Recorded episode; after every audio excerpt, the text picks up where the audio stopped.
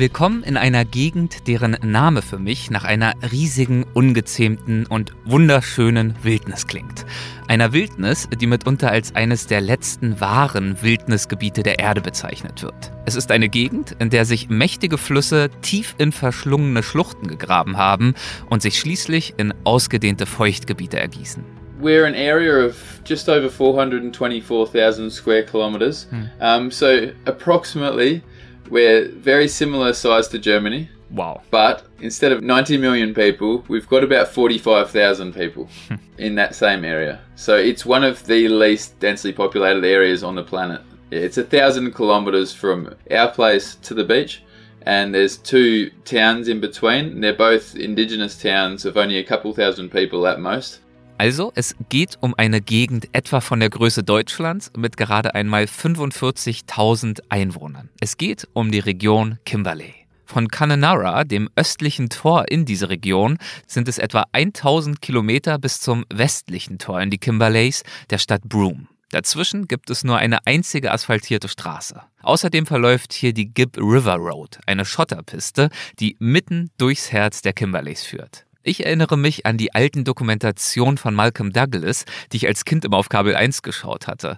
Einem kernigen, weißbärtigen und super sympathischen australischen Tierfilmer, Abenteurer und Krokodilexperten, der von den 60ern bis in die 2000er hinein fantastische Dokus drehte über das australische Outback, insbesondere auch über die Kimberley-Region. Besonders gefallen hat mir an ihm immer, dass er sowohl die Natur als auch die Aboriginal Peoples mit tiefem Respekt behandelte. Er wird gleich kurz nochmal relevant werden. Wenn ich an meine eigene Australienzeit zurückdenke, dann erinnere ich mich besonders gerne an einen anderen älteren Herrn, nämlich den Farmer Mike, dem ich in meinem Weltwachbuch auch ein ganzes Kapitel gewidmet habe und der ein unwahrscheinlicher Kandidat dafür war, einer meiner besten Freunde zu werden. Und ich denke definitiv auch an Westaustralien zurück mit seinen weitläufigen grünen Weinbergen und Weingütern im Süden, den uralten Aboriginal-Städten, dem glasklaren Meerwasser und den wirklich unendlichen rot erdigen Weiten. Durch diese Weiten habe ich mich damals von Süden nach Norden hochgearbeitet, bin also Stunde um Stunde und Tag für Tag auf den endlosen Highways unterwegs gewesen, flankiert von fernen Horizonten.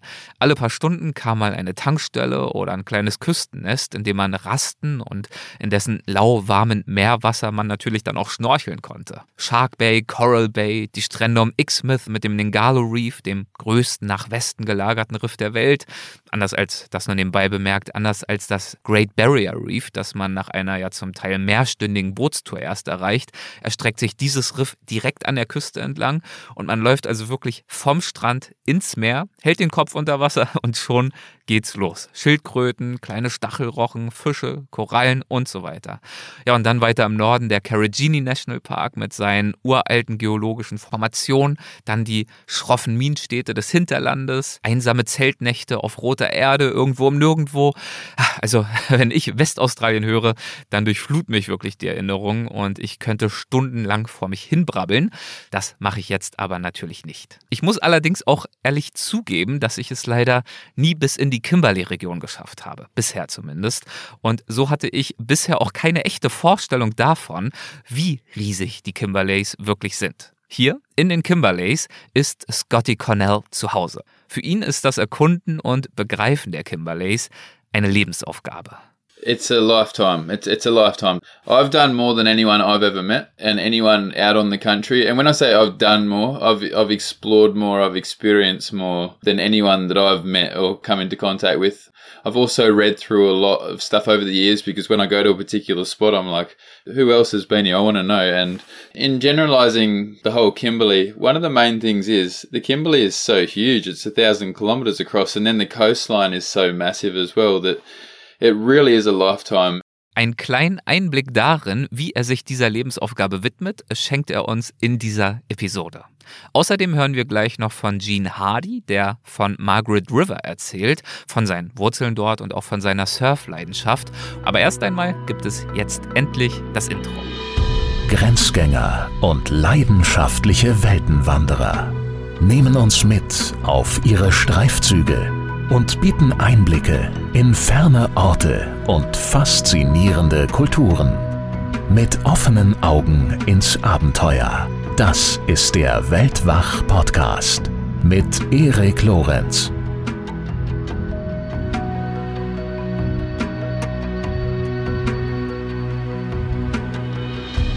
Scotty Cornell ist ein Abenteurer und Entdecker aus Leidenschaft.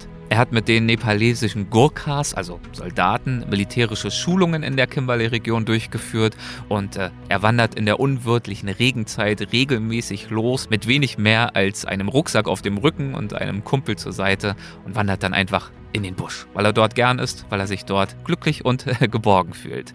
Mit den Jahren des Erkundens hat er die Kimberleys auf diese Weise außerordentlich gut kennengelernt und er hofft, ihre Wildnis und die hiesigen Kulturen mit den Prinzipien des nachhaltigen Tourismus auch zu erhalten. Beispiele dafür, wie er sich für den Tourismus in der Kimberley-Region einsetzt, gibt es viele. Er hat zum Beispiel das Buch 100 Things to See in the Kimberley geschrieben. Er betreibt seinen eigenen Podcast, der heißt Bush Yarns und er wurde für seine Arbeit als Guide bei den Western Australia Tourism Awards ausgezeichnet mit dem prestigeträchtigen Facet Golden Guide Award. Eines wird, wenn man sich mit seiner Arbeit beschäftigt oder auch mit ihm spricht, jedenfalls ziemlich schnell klar. Er liebt den Ort, an dem er heute lebt. It's such a beautiful, beautiful place to live. And it's harsh in its in its months and it's just postcard perfect in other months and the things that change from the dry season to the wet season and and all of that is is one element of it and it's really just beautiful waking up with the birds every day and just that fresh air and and you know our closest city being Perth um in the state of Western Australia is nearly three and a half thousand kilometres away and there's one road to get there. And that's one of the that's the longest highway in Australia. It's the Great Northern Highway that gets you there. But that's a long way from the city you know. Dabei ist Scotty jedoch nicht in den östlichen Kimberleys aufgewachsen, wo er heute lebt, sondern im erwähnten westlichen Tor in die Kimberleys in der Stadt Broome. People often see the Kimberley or Kimberley as a mountain range and they're going to explore this, but Broome, Broome is that as well. Broome's got the desert meeting the sea. It's got so many unique things that set it apart from every other town in Australia. You know, we've got dinosaur footprints all along the beach. You know, we've got some of the highest tropical tides in the world. We've got this beautiful culture of pearling industry, and and then you've got you know the Japanese, Filipino, Malay, Thai, Indonesian, all these different people that have called Broome home over the years. That that culture is actually integrated with our local Aboriginal culture. So a lot of my friends have a Japanese grandfather and an Aboriginal grandmother, or hmm. stuff like that.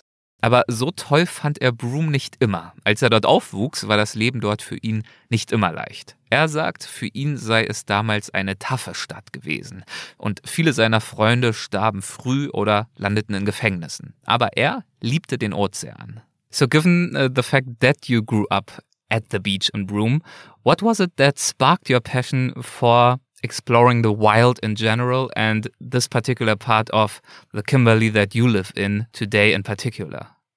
For me, I was always in the water. Hmm. It was always about the water. Um, we finished school in Broome at two o'clock or two ten, and we had the entire afternoon as as kids just to explore, and we were always in the ocean. It was just the heart of everything we did. It was so to actually to leave that and go to the freshwater a thousand k's east away from the beach wasn't something I ever thought I would do.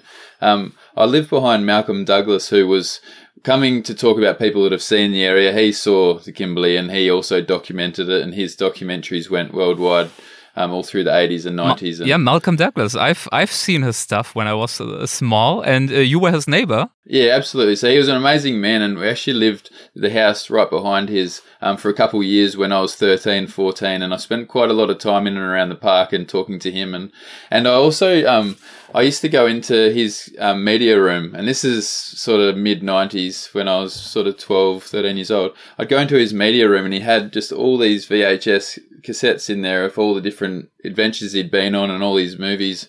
And I actually just watched everything he had. so one at a time, he'd let me take him home and I'd go home and I'd put him in and I'd watch, you know, oh, Malcolm goes shark diving on the south coast or, you know, come back and I'd give that back to him and then I'd get another one. And I just watched his whole personal library as well as his, all his documentaries back then and just absolutely fascinated by it. But it wasn't until my family, my parents particularly, had a real interest in Kununurra. They always wanted to move there ever since we were kids and just really loved it.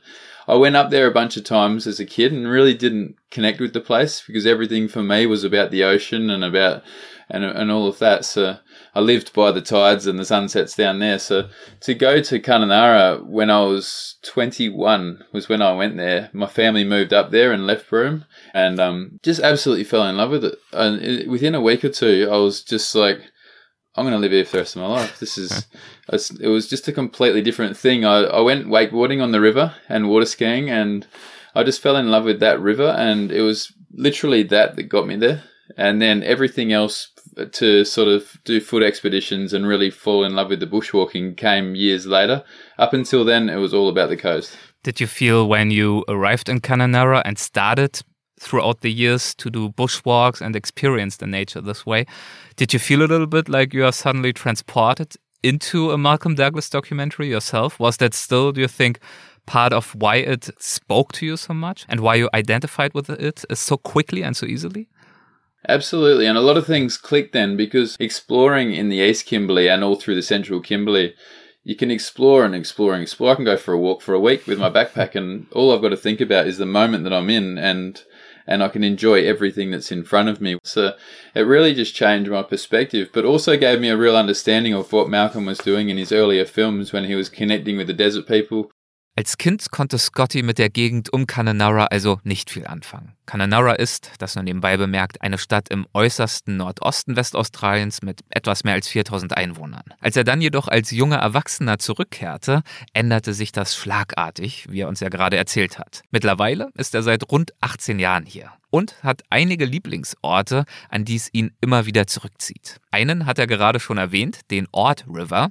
Ein anderer ist der sogenannte Elephant Rock, eine große Felsformation am Rande der Stadt, die offiziell auch als Carlton Ridge bekannt ist, aber aufgrund ihrer Form und Größe von den Einheimischen sowohl Elephant Rock als auch The Sleeping Buddha genannt wird, weil sie, je nach Richtung aus der man auf sie schaut, eben genau so aussieht. Wie ein schlafender Buddha, beziehungsweise auch wie ein Elefant. The Elephant Rock is actually opposite my family's property on the Ord River, and you look straight out the kitchen window, straight at this amazing, this amazing masterpiece. It's one of the most beautiful rocks in the Kimberley. It's definitely one of my favourite places. It's about a 300 metre kayak from the front door across the other side of the river, and then you climb up through the boab trees and through the rocks right to the very top where you get a 360 degree view all the way up to Lake Argyle, all the way down the Ord River to Kununurra, which is about five kilometres to the north from there. Mm-hmm. It's one of those places I used to spend a lot of time when I was younger watching the sunset from there. So probably Elephant Rock for me is the world's best sunsets and sunrises happen from up on top of there. So I spend a lot of time up there in those times of the day, but also blessed in the job that I do to be able to take people around to places like that and, and actually climb up there and, ha- and have a good look and, and um, just sit back and really take in that landscape. It's a grand, grand landscape that we're surrounded by looking right around the valley. It's all Miriwoong Gajerrong country, that particular area. And um, the Ord River is a very significant part of the cultural aspect and the life of um, the Miriwoong people over over thousands of years. So you really get a feeling up there. It's very awe-inspiring. It's it's a total sensory overload. The the smell coming from the fresh water and from the the trees down below. The yeah, the air's just crisp and beautiful up there, and yeah, you're just completely surrounded by water. You've got a big wetland to the east, and you've got the river to the to the west, and it's very special. Yeah, it sounds very special. And you also hinted at, of course, the natural beauty that you see, but also this sense of history that I gather from what you say. These old rock formations, but also the knowledge that people have lived there and have, have lived their culture there for, for many, many thousands of years. Absolutely. And uh, one of the main reasons I bring that up, obviously, because we love to acknowledge the traditional owners and and it's it's their land. You know, it's an amazing place. Es ist Irland, sagt Scotty, und das ist es heute und das war es natürlich schon seit vielen, vielen tausend Jahren. Die Spuren dieser langen Zeitspanne, seit der die Aboriginal Peoples hier leben, lassen sich an vielen Orten entdecken. Felsmalereien, Schildkröten und andere Bilder, die in den Fels geschnitzt und auf ihn gemalt wurden, Steinwerkzeuge und so weiter und so fort. Das alles lässt sich noch heute dort finden, hier im unmittelbaren Umland von Kununurra. It's so close to town, yet you can feel like you're the only person on the planet, and and that these people have just walked out of there yesterday. It, it almost feels like so. It's it's a really unique experience to just to enjoy that area, and then just to spend time there and just just having time of solitude. Ich bitte Scotty, mir etwas mehr von jenen Menschen zu erzählen, die hier traditionell gelebt haben. Yeah, so they're the Miriwoong Gajerrong people, and they've lived in that particular area for thousands of years. They still live locally in and around the town. There's we're surrounded by communities in in Kununurra and all across the Kimberley as well as yeah, there's hundreds of Aboriginal communities. Was Scotty ganz besonders am Herzen liegt, sind Möglichkeiten, diese Communities dabei zu unterstützen, ihre Kultur zu bewahren und weiterzugeben. We've got um, a language centre and an art centre and cultural hubs where you can actually go as a local or a guest, a visitor, a tourist, um, and you can actually come and meet local Mirong people. You can see them painting the stories of this land. And you can also go and learn the language, which is very important for us to preserve is the languages, because unfortunately in Australia we are losing a lot of the indigenous languages um, as they haven't been recorded over the years. So we've got language centres and initiatives like that now, which actually hanging tightly to those. It's very important as Australians to have that. Bei allem kulturellen Reichtum und aller Schönheit der Natur verschließt Scotty aber auch nicht die Augen vor den Herausforderungen der Region. Unfortunately, within the social infrastructure of the Kimberley, it's there's a lot of horrible things happening up here with with kids and with alcoholism and abuse and things like that. So it's sort of it's one of those bittersweet things. You show people this magnificent grand wilderness, but then underneath there's just these atrocities happening. You know, it's third world living. It's it's worse than that. You know, so it's something that I really believe that we can make a difference in if, um, as a collective, we unify and get together and and keep chipping away at that. The government, in my um, the government really is doing what they can, I believe, and a lot of people will disagree with that, and that's fine. But I think it really needs to come from within. So I'm about that change. Der Wandel muss also von innen herauskommen, aus den Communities der Gegend. Das stellt Scotty nicht nur fest, sondern er tut auch etwas dafür. So hat er seine eigene Stiftung gegründet, die Kimberley Spirit Foundation, mit der er junge Menschen dazu befähigen möchte, ihr volles Potenzial auszuschöpfen. It's something that I think for anybody, when you're doing a job you love, um, for me, I get really bored really quick. I can do a few years of something that I think I want to do this forever, and then all of a sudden I'm bored. I need a new adventure. I need something. And for me, I really felt that making enough money to live the lifestyle was one thing, but I also had this extra money that it was being given to me in tips, and I was being paid quite well, and I was sort of. I didn't have any real ambitions. I'm not a businessman like that as such. I just so anyway, long story short, I started using that money to put back into the area and put back into others and to help others. Seither spricht Scotty unter anderem in Schulen und hilft jungen Menschen, eigene Businesses zu gründen. Zum Beispiel versucht er junge Aboriginals aus den Kimberleys zu ermutigen, es ihm gleich zu tun und sich im Tourismus zu versuchen. Auch dann, wenn sie sich das vielleicht erst einmal selbst gar nicht zutrauen. Ihn sagt er, es ist egal, ob du dich bis ins kleinste Detail mit der hiesigen Geologie, Botanik und so weiter auskennst. Es kommt auf deine Geschichte an. And I've also spent the extra time that I've got helping others establish businesses very similar. Um, a lot of younger kids, a lot of other tourism operators, particularly Indigenous operators up there to really empower them and encourage them to get their businesses going. That people don't care whether you know geology and this stuff inside and out. What they care about is your story and you can learn that stuff as you go anyway. And, um, you've got a story to tell just by having grown up here. Mm-hmm. You know, take these people out and, and have a good time. In your podcast, uh, Bush Yarns, uh, you also talk about some of these issues. For example, you mentioned that there is a pretty high suicide rate in the region. Why is that? It's generational trauma.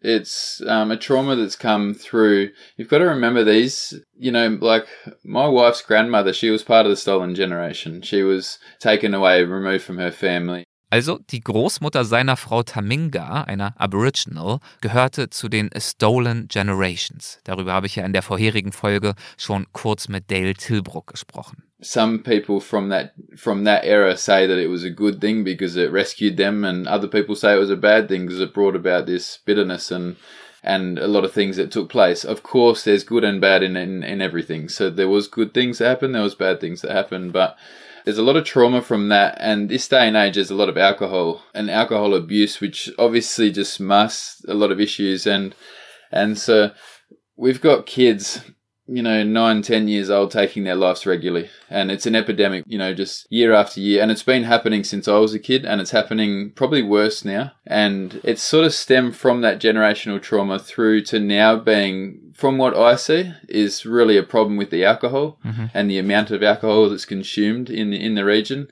And then there's kids on the bottom of that that just don't have much hope because of what's happening above them. And they're taking their lives on on the scale you could never imagine. It's horrible. What could be done about that? Are there any specific improvements or changes that you would like to see in the future? Um, I think fundamentally the most important thing in this is the kids need to be fed. Number one, the kids need to be f- fed. They need somewhere safe where they can sleep and they can call home, and then they need to be taken care of. They need to you know, to be inspired and mentored and that sort of thing. So it's really targeting those those things. There's a million other issues around, but that's at the core of what we're we're about is is seeing those things take place and giving the kids uh, hope and um and then helping them find their identity and and get through that process so that when they're old enough they're able to make decisions for themselves that will be fulfilling and and um, hopefully lead them to a happy healthy life. Wie wichtig so ein happy, healthy life ist und wie schwer es zu erreichen sein kann, musste Scotty mehrfach in seinem eigenen Umfeld erleben, unter anderem als sich vor Jahren sein bester Freund das Leben nahm. There was one particular event, it was a suicide of a friend um, when we were young that was very hard to take, but then took me on a journey to understand how that took place over right up until now, more or less. And um, I'm able to spend time with his children now when I'm in Broome and his beautiful girl and boy and give them an understanding. Their father was an amazing man and I loved him and we all loved him. Us boys just really loved him. But this is what happened, you know, and, and this is still happening. We don't want to see this happen to you, you know, and, and so I'm able to share that. Um, and when I say that was the event that really that really changed me, um, but there was a whole lot around that. Im Hinblick auf die sozialen Herausforderungen in der Kimberley-Region ist der Tourismus aus Scottys Sicht eine positive Kraft. Er schafft Arbeitsplätze, bietet Perspektiven, vermittelt den Menschen ein Bewusstsein für und Stolz auf die eigene Kultur und Heimat, insbesondere auch im Vergleich zur lukrativen Bergbauindustrie. So I'm very pro tourism. My brother and other friends went off and worked in the mining industry, and I saw them rise and fall, and I saw mine sites open and close, and just start communities and shut communities and do all these things and and I just it was money, it was keeping shareholders happy, it was the you know all that sort of stuff. Whereas in the tourism, I found it's much better long term strategy is to build these sustainable tourism practices that people could potentially work in their whole life. They can just move to different elements of it and keep it fun, you know. And for me, it's gone from the coast and the boating to the four wheel driving. Now I'm you know, moving into aviation side of things, you know, studying pilots and training and, and wanting to fly some more and then, you know, and just do different elements. There's always something you can do that's completely different to what you're doing last year that can bring a fresh stoke and a fresh interest. And you need to see the Kimberley by air, land and sea. You need to see it from the whole lot. It's, it's not a place that you want to see from just one particular way. So it's important to have all those things covered.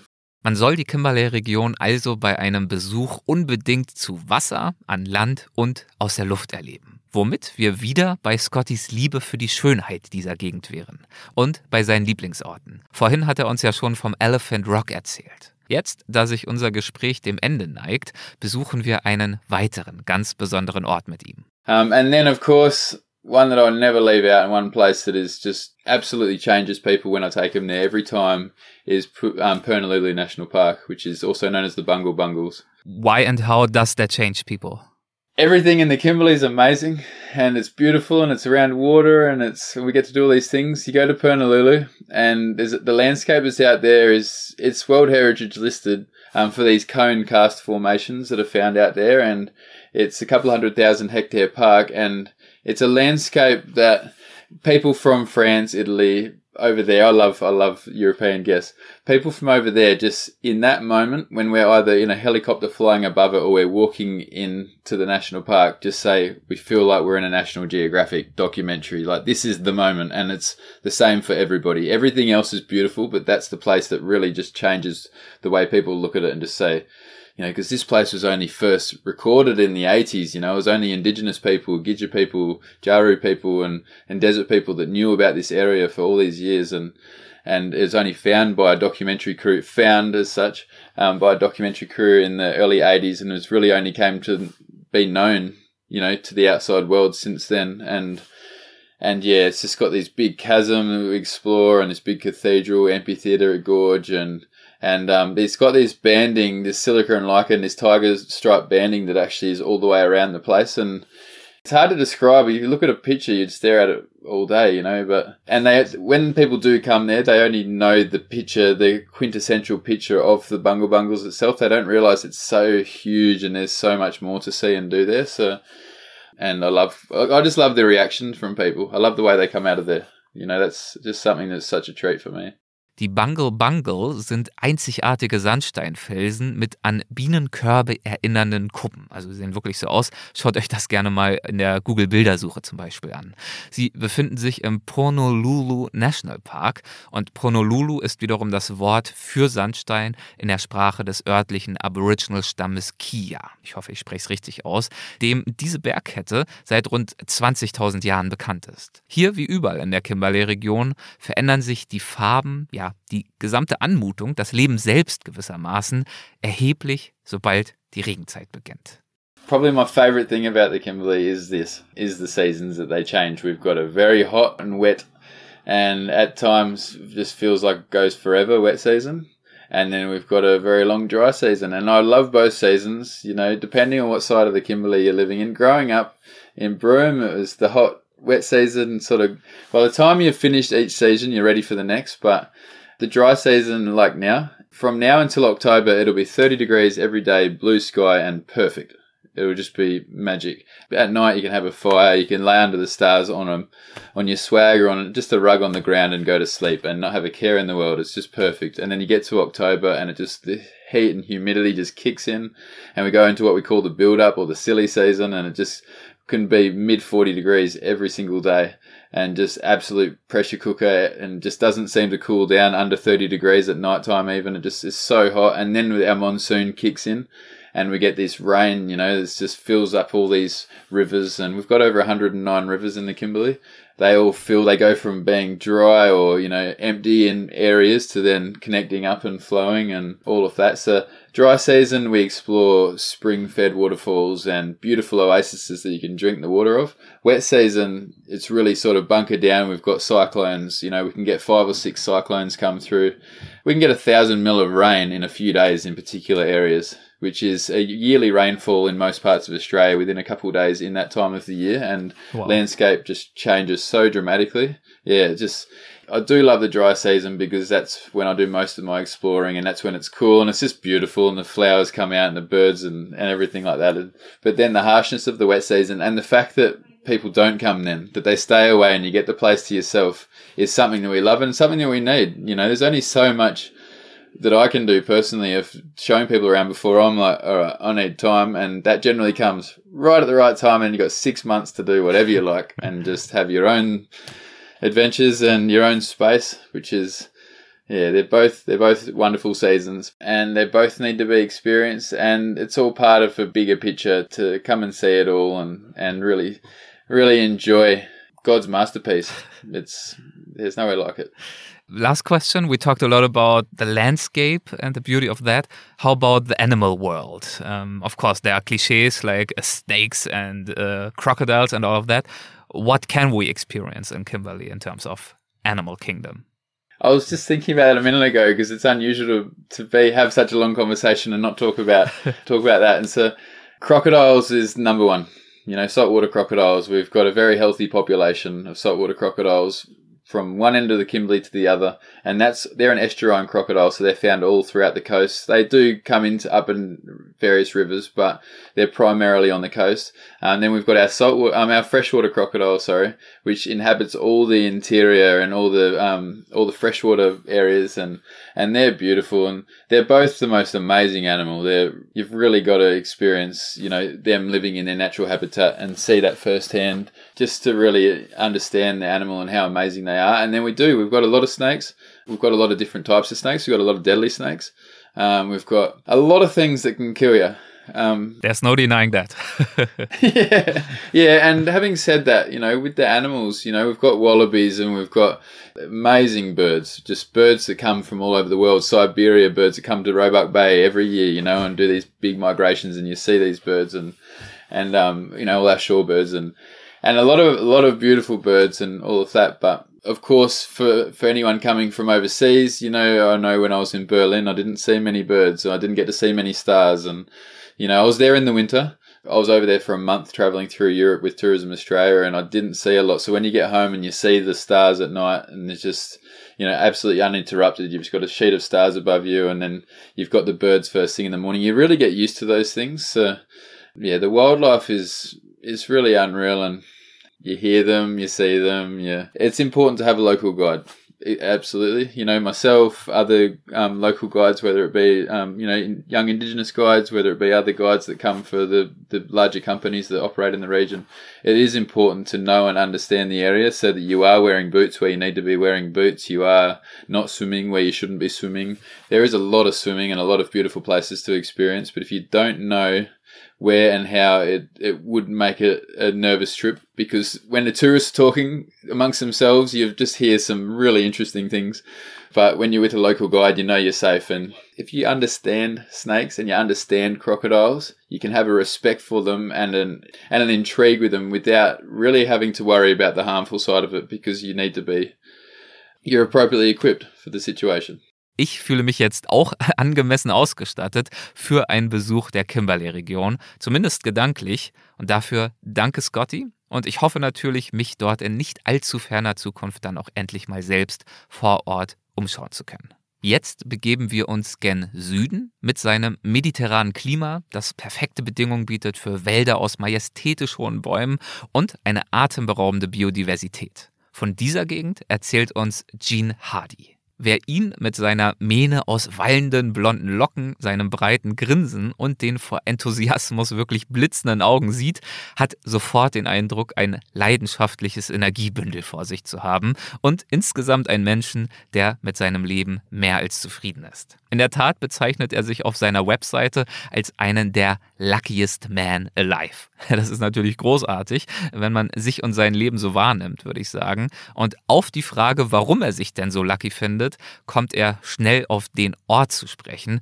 an dem er lebt. A couple of reasons. Firstly, just getting to kind of live in, in the beautiful Margaret River, like in West Australia. It's such a gorgeous place and there's, um, so many cool natural attractions and so many things to do that are f- kind of, I guess, free and, you know, like surfing and hiking and fishing and diving and all these incredible pursuits that give you so much joy.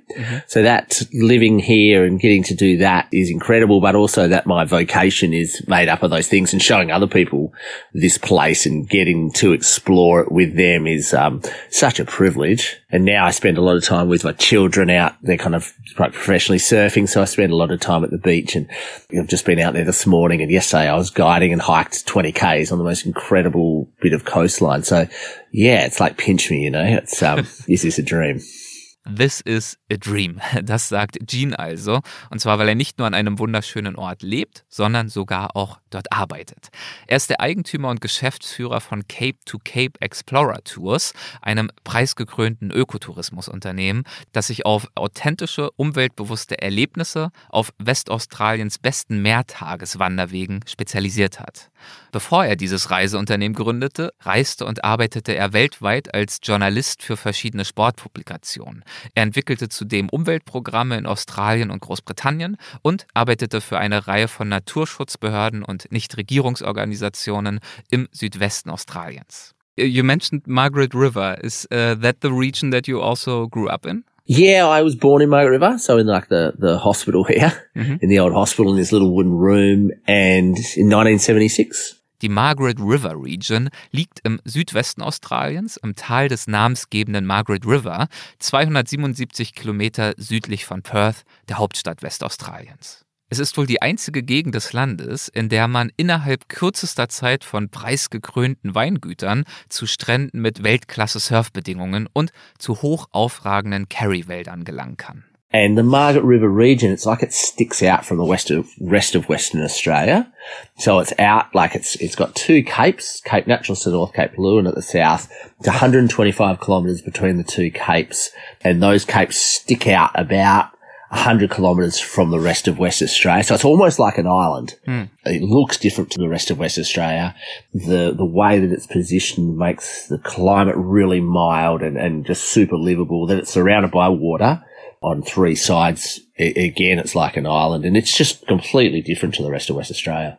Also, um das nochmal zusammenzufassen, Margaret River befindet sich genau in der Mitte zwischen zwei Capes, also zwischen zwei Landzungen, die 125 Kilometer voneinander entfernt sind und 100 Kilometer von der sonstigen westaustralischen Küste herausragen. Und dadurch sind sie zu drei Seiten vom Ozean umrandet. Und diese zwei Capes, diese zwei Landzungen sind Cape Leeuwin und Cape Naturalist. Hier aufzuwachsen ermöglichte Jean eine Kindheit voller Freiheit und Unabhängigkeit. I just love getting out in nature. And we grew up on about seven kind of acres right down near the river Margaret River. And I just spent heaps of my time down on the river, kind of chasing fish and tadpoles and whatever I could kind of, you know, just, just be out there and, and by myself. And yeah, it's just such a, a magic kind of spot to grow up and be immersed in that, you know? Hmm. Yeah. Do you think you would have turned out significantly different if you had grown up somewhere else, like in a big city, for example? Yeah, hundred percent. It's completely shaped who I am. Just having that experience of kind of the coast and the forest as my backyard. Hmm. It's just so calming and it really shaped my life, I guess, for sure. Die Küste hat also sein Leben geprägt und geformt. Nicht nur seine Freizeit, er wandert, angelt, taucht und surft in jeder freien Minute, sondern, wie schon erwähnt, auch seine Arbeit. Mehr dazu gleich. Seine ganze Familie lebt für die und mit der Natur. So oft wie möglich sind sie unter freiem Himmel, wandernd, schwimmend und vor allem surfend. Und seine Tochter ist sogar eine professionelle Surferin. Und es fällt mir nicht schwer, zumindest ein paar Gemeinsamkeiten zu entdecken. Yeah, I'm a passionate hiker and I s- just started surfing here in Los Angeles. Oh, there you go. So I'm an absolute beginner. I don't have a clue, but I'm trying. What does surfing Yeah. mean to you? It's really interesting. Like it, it has changed. Uh-huh. It's totally changed. You know, when I was a teen and adolescent, it was a little bit of a kind of a proving ground. It was a, a place where teenage boy could get rid of their energy and, and prove, you know, something. That was, you know, when you're growing up as a kid and as well as escaping and the incredible excitement and the, the kind of safe risk taking. Mm-hmm. And then now it's moved more into a little bit, I guess, of just immersion in nature. There's like-minded people. It's physical. And there's all these other things apart from even the surfing that's such a joy. I guess it's like golf, you know, the joy of golf is you're out in nature and you're walking and getting the exercise. Well, surfing's the same. You're out in the ocean, you're getting exercise, there's wonderful people. And of course, you never feel good enough when you're surfing. Like I've surfed for 30 years. I put a lot of time into it. And like this morning, I feel like there was a couple of things with a simple maneuver, like a bottom turn that I've learned that mean that I just did a couple of turns I've never done before. You know, and that's mm-hmm. incredibly exciting. I never, you never feel good enough.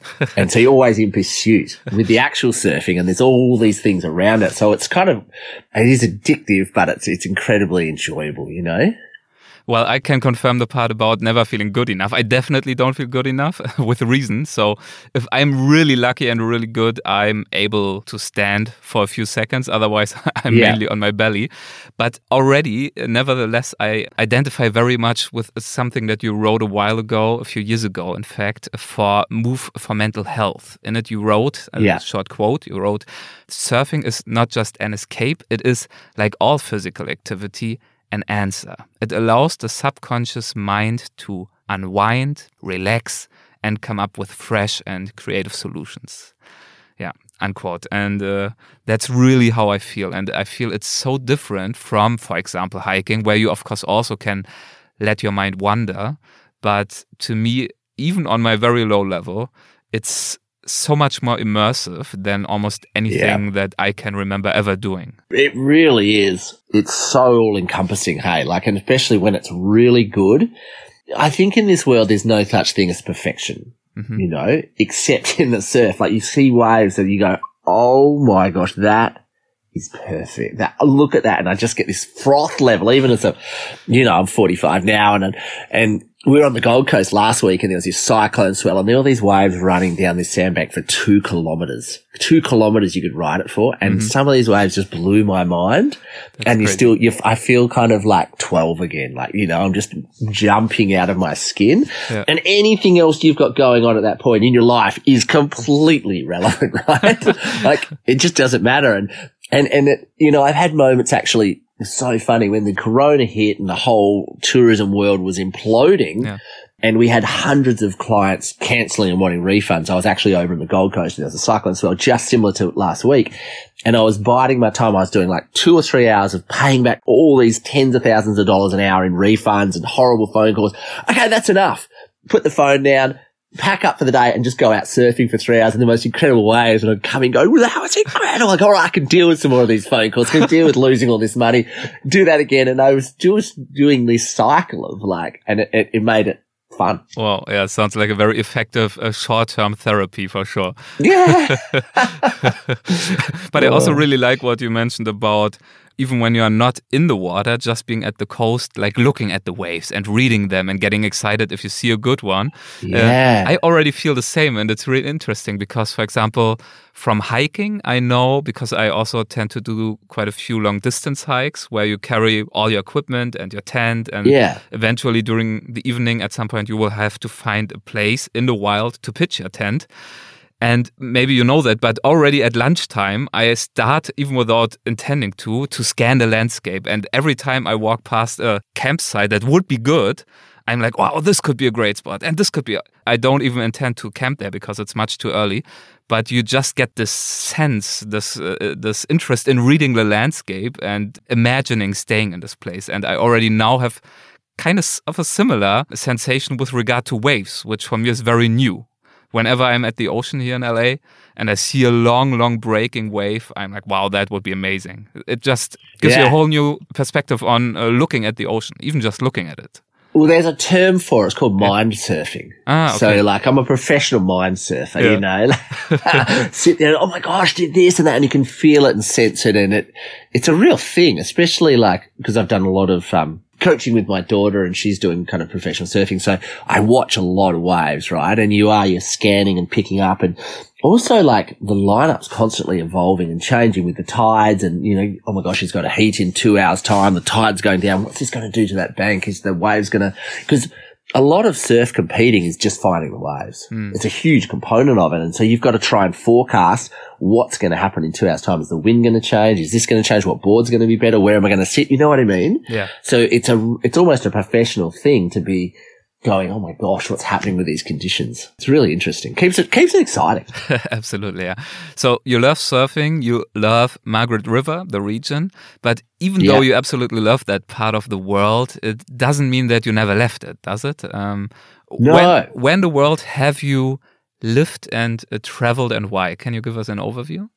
Yeah, so um, when I was quite young, I the first major travel I did was actually driving around Australia. Hmm. I like I felt like I wanted to see my home before I went abroad, so I spent a year traveling in a van around Australia. That was really cool. It was actually halfway through uni, so I took a year off and just did this whole year traveling, which is I, I did almost the same thing after um, school. I also went to Yeah. Australia for a year, just drove Really? around it. It was amazing. oh, how good is it? It was amazing. I just unfortunately didn't get into surfing back then, but well, than well, you have to come back. There you Yeah, go. You have to come back. I will. I will. Um, and then when I finished uni, I was really lucky. Like I met my wife who's from England and we traveled back there and lived there.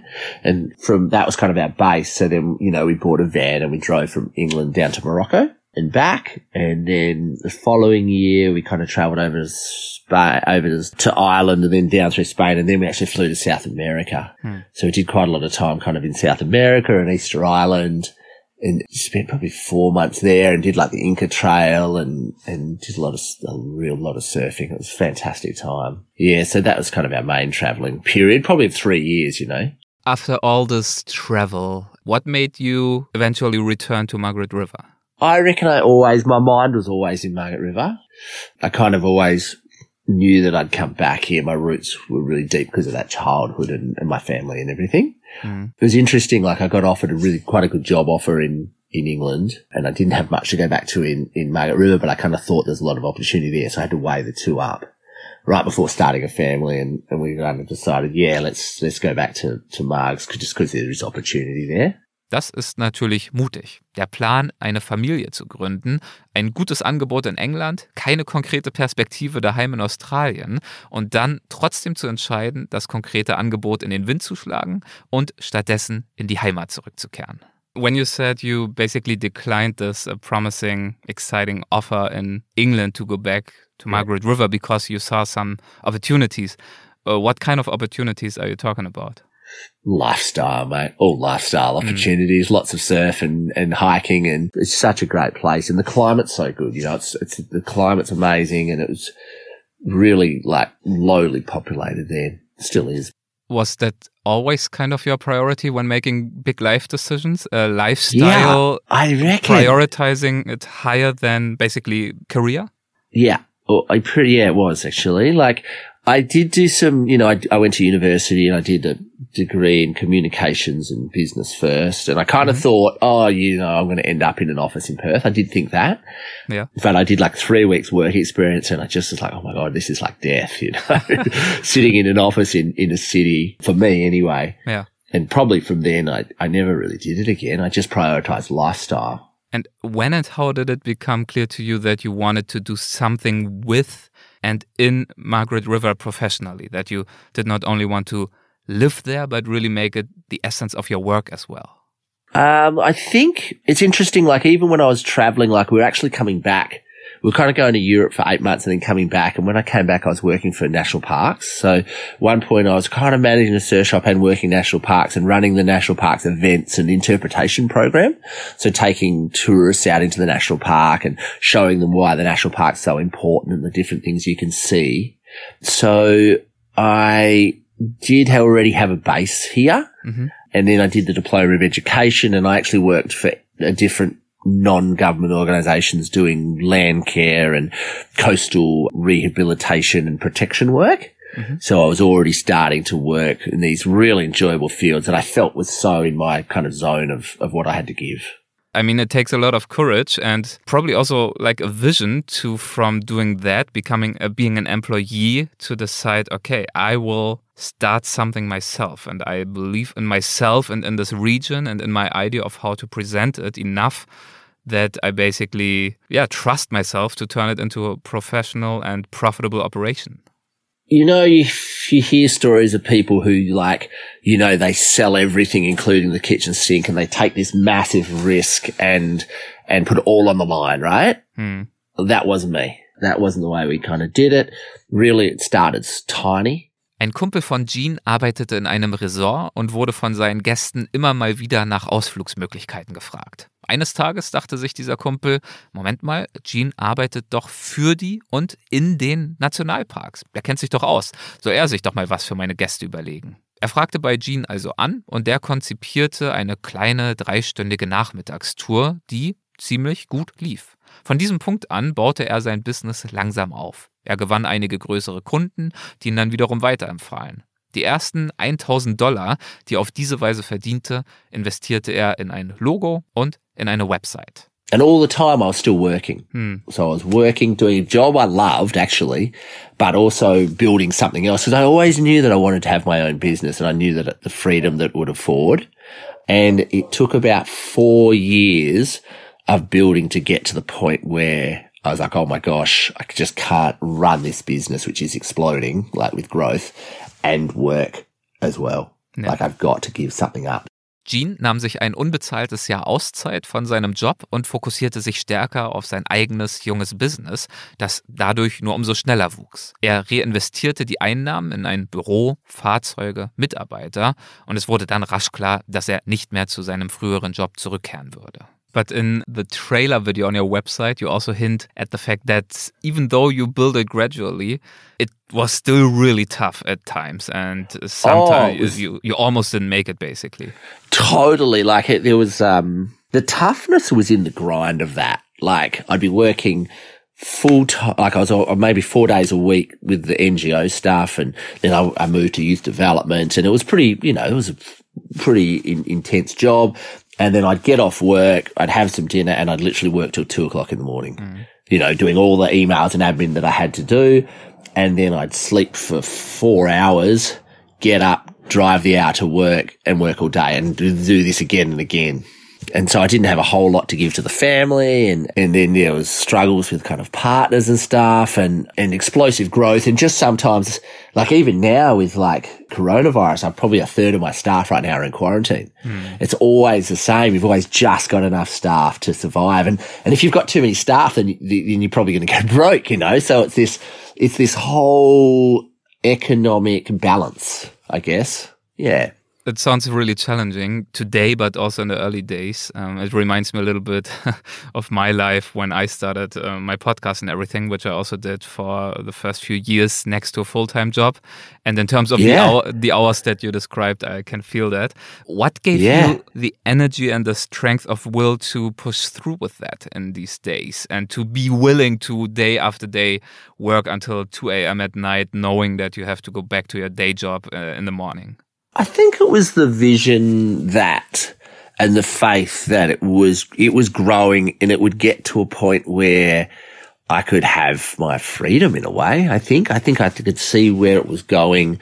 I had really good staff and to have continue to have amazing staff. And I just felt like I really wanted that freedom. Like I didn't want to be sitting working for, you know, a huge organization or a government organization 40 or 50 hours a week. You know, that just wasn't what I had in mind for the, you know, the majority of my life. And that if I worked really hard and set something up, then it could offer me everything I wanted, which is kind of what happened. So hat Gene also sein Unternehmen gegründet und weiterentwickelt. Dessen Name, ich habe es vorhin schon mal kurz erwähnt, Cape to Cape Explorer Tours. Und diese zwei Capes im Namen, die beziehen sich auf die beiden Landzungen, die wir vorhin auch schon erwähnt haben, Cape Luan und Cape Naturalist. Zwischen ihnen von einem zum anderen verläuft ein atemberaubend schöner Wanderweg, der Cape to Cape Track. Über 123 Kilometer hinweg führt er mitten durch den Luan Naturalist National Park und damit durch spektakuläre Küsten- und Waldlandschaften, durch eine faszinierende Geologie mit Felsformationen voller Klippen und Höhlen, sowie auch durch eine sich ständig verändernde Vegetation voller Wildblumen, je nach Jahreszeit, und jeweils dicht vorbei an Stränden und Weinbergen. Als Gene sein Unternehmen vor rund zwölf Jahren gründete, tat er das mit dem Ziel, der Spezialist für alle touristischen Dienstleistungen rund um diesen Trail zu werden. Probably that's really uh, difficult to answer because I'm sure you did the trail many times. But would you be able to say what some of your favorite special memories of that trail are? Are there any special magic moments and encounters? so many. There's, yeah, there's like every time you get out there, there's something special. And like yesterday was a really good example. I didn't even know I was going to be guiding until the, the evening before when somebody kind of got sick. And then the day like yesterday was such a beautiful, brilliant blue day.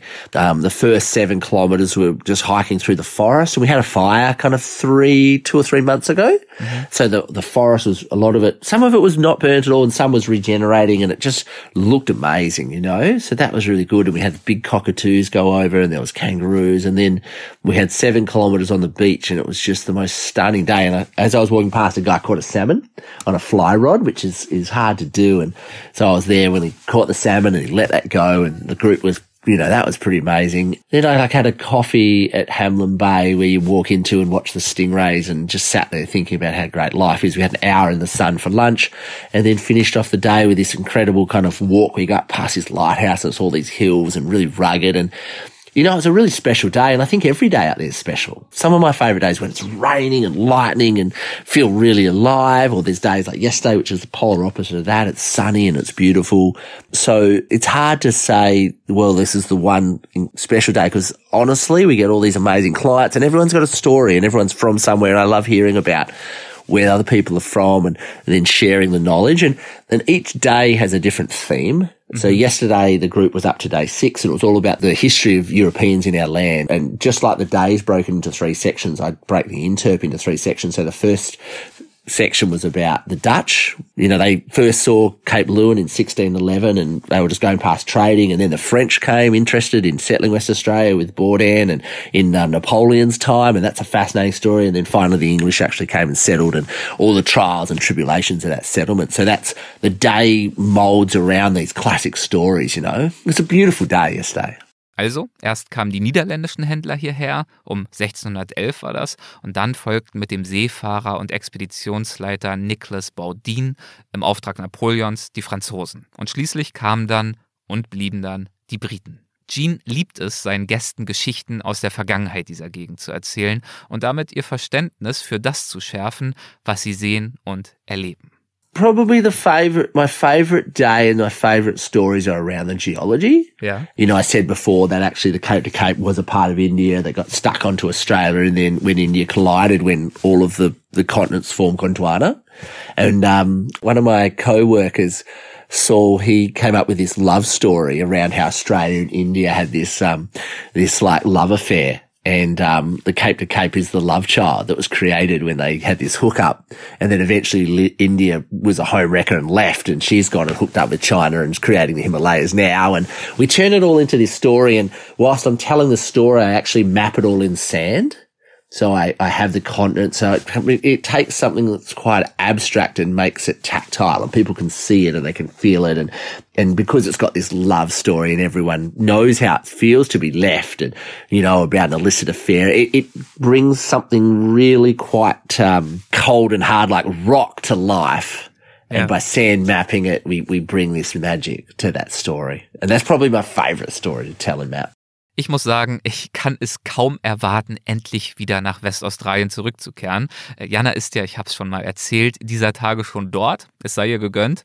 Hoffentlich schaffe ich es auch bald mal wieder nach dieser langen Zeit des landesweiten Lockdowns dort. Die Gespräche mit Jean, Scotty und auch Dale in der vorherigen Folge haben mir jedenfalls nur umso mehr Lust gemacht. Zum Abschluss habe ich Sie gebeten, nochmal ein kleines Plädoyer für Ihre jeweilige Heimatregion abzugeben. Los geht's mit Gene Hardy. If someone would think about where in Australia to go for a holiday and maybe considers Margaret River and this whole region, what would you tell him or her about why and how that region should be considered? Well, I think as someone's from Europe and coming to Australia, I can just say that every bit of it's got something, something different and something of appeal and there's so many different like there's so many you know it because you've driven around there's so many different zones. I think what margaret river's got that possibly i don't think anywhere else can rival is the diversity. There's out on this peninsula that is this margaret river region the incredible forest there's vineyards there's amazing fishing there's surfing. I mean it's all natural base but the diversity of things you can do within like a you know a 50 kilometer drive is unrivaled, in my opinion. And that combines with that incredible Mediterranean climate. So you come in summer, you know you're going to get, you know, 10 days out of 10 days are going to be hot, sunny days. Like nowhere else has got that Mediterranean climate, like to that extent, you know? Mm-hmm. The water's really warm. It, it really is just such a livable, beautiful place to, to kind of visit. And that, I think that's what Margaret River's got. And that's what people say. They just didn't expect the diversity.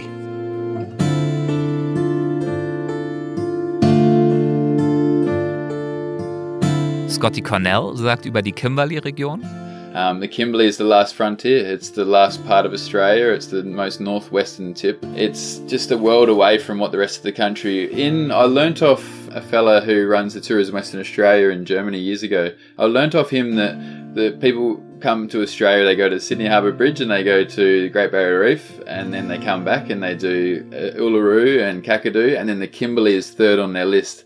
And I often hear and I know from experience that those things are wonderful things to come and experience, but when they get to the Kimberley and they come and explore it, they say, This is what we thought Australia was. This is, it's taken us three trips now, but now we've found it. This is what we came to experience, you know, and this culture and this um, isolation and this grand landscape and all of that. So the Kimberley is the Australia that people want to come and experience, but they just don't know until they've done these other things that that's what's sitting there.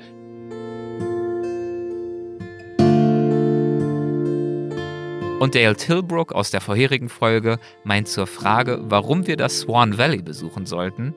Oh, okay, well, it's because it has such a multicultural feel to it, because it has a deep Aboriginal history, and then on top of that, the layers of European history that came. So I mentioned before table grapes and wine grapes, we grow all sorts of other produce here. It's got the Swan River flowing right through the middle of it. Wherever you go, where there's a, a beautiful river, there's always what I call the the blue sky places, the places where you go and enjoy nature. But just as equally, you can go to a winery and enjoy nice wine, find a place to enjoy beautiful food using local produce, um, come and visit a business like mine where you can connect with local culture. So you're going to have layers of different things to experience when you come to the Swan Valley.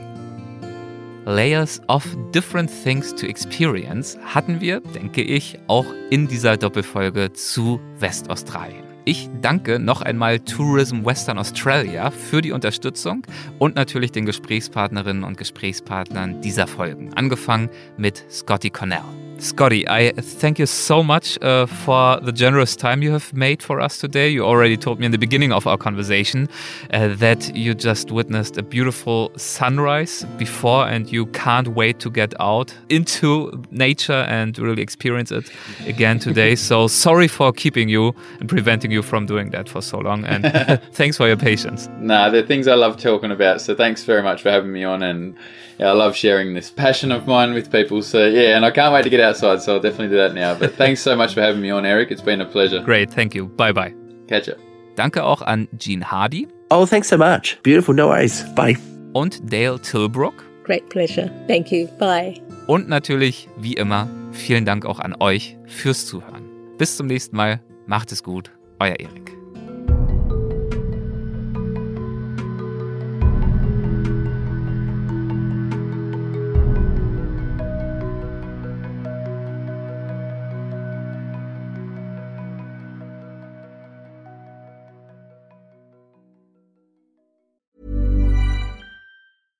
Hey, it's Paige DeSorbo from Giggly Squad. High quality fashion without the price tag. Say hello to Quince.